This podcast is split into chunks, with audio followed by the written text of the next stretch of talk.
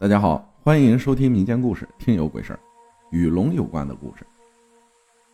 关于龙的传说有很多种，像我们在《西游记》上看到的龙王去行云布雨，还有影视作品中的一些关于龙的画面。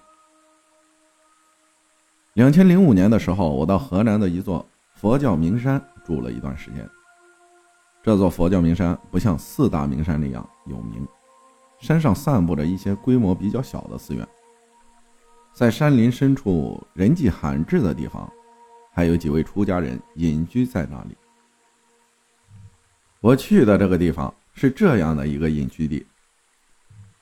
为了不打扰那里喜欢清静的师傅们，我就不透露具体的地名了。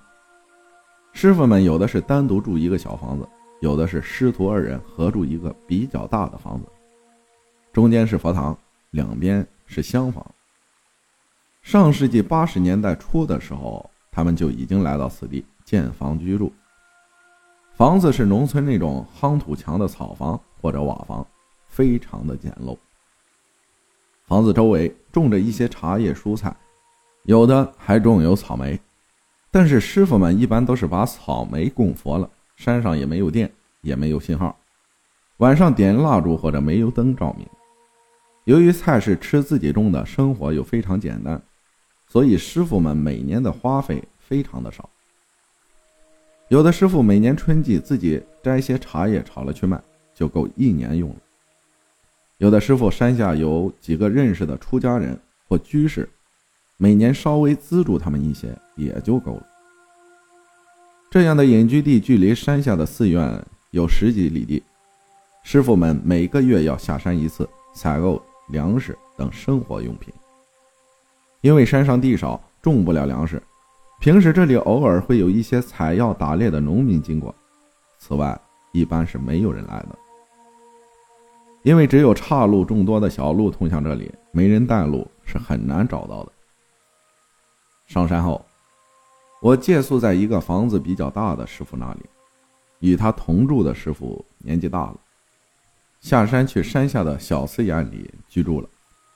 有一次，师傅下山去办一些事情，我一个人住在那里。有一天早上起来，我被眼前的景象惊呆了。对面高大的群山像火山爆发一样，但是对面的大山不是火山，当地也不是火山带，是山中正在喷出大股大股的云雾。喷出来之后，形成云层，朝两边分。好像是被有计划的运到远处，分出来的云层很低很平整，不断的向两边运行。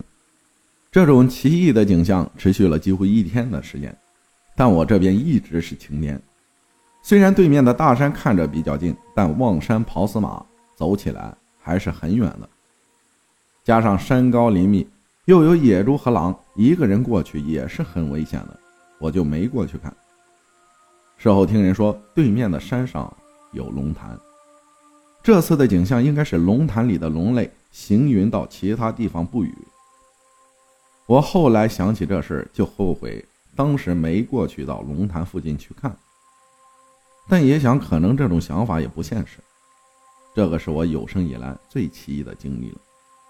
最后附带说一下，如果听友们以后在深山里看见非常清澈或者幽深的水潭，千万不要去污染它，因为龙类最怕人类肮脏的排泄物，脏物污染了净水，会让龙类与他们的部属生病甚至死亡。这样他们就会找人麻烦。龙类也貌似并不喜欢人类的物品，不去打扰他们的清静，也许就是最好的礼物吧。还有一个关于捕蛇人的经历。在二零一四年的夏天，有一段时间，我经常去浙江宁波北仑区的一个菜市场上买鱼和蛇放生。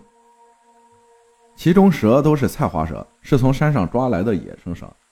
买了几次蛇之后，捕蛇人和我也认识了，要了我的手机号。最后有一次，他打电话找我说抓到了蛇，要卖给我。我非常生气，因为好像是我出钱让他去抓蛇的，然后再去放。这样还不如直接把买蛇钱给他。但是他已经把蛇抓到了，我不买他会把蛇卖给餐馆，自己好像被绑架一样的感觉。好在蛇只有两条，卖的钱也不多，我就让他送来了，然后放进山里，并劝他以后不要再抓蛇了，否则蛇会找他寻仇，他会遭恶报的。这个捕蛇人是个五十多岁的农民，没什么文化，人也比较老实。他听了我的劝告后，也很认真地讲述了自己家里的一些不幸的境况，就是老婆孩子的事。具体情况时间长了我也忘了，并且说了他的一次灵异的经历。有一次他在山里抓蛇，本来人在一个山谷里，但不知怎么回事，突然有一股力量将他转移到另一个山谷里。就是从一个山谷消失，然后直接出现在远处的另一个山谷，并不是他自己走过去的。他也感觉这种经历非常奇怪，但不知道是什么原因。我说山里的蛇是有灵性的，有一些山神或者精灵等看不见的力量守护着他们。他如果还继续扎蛇，以后肯定会招来灾祸。最后，他也很认真地听了我的劝告，表示以后不再抓了。后来，这个捕蛇人也没有再来找我卖蛇。虽然这事是我劝解别人，但是捕蛇人说的经历，对我启发也非常大。因为毕竟这种灵异经历是常人很少碰到的。感谢匿名网友分享的故事啊。虽然在世为人不易。但一定要善待其他的生灵。感谢大家的收听，我是阿浩，咱们下期再见。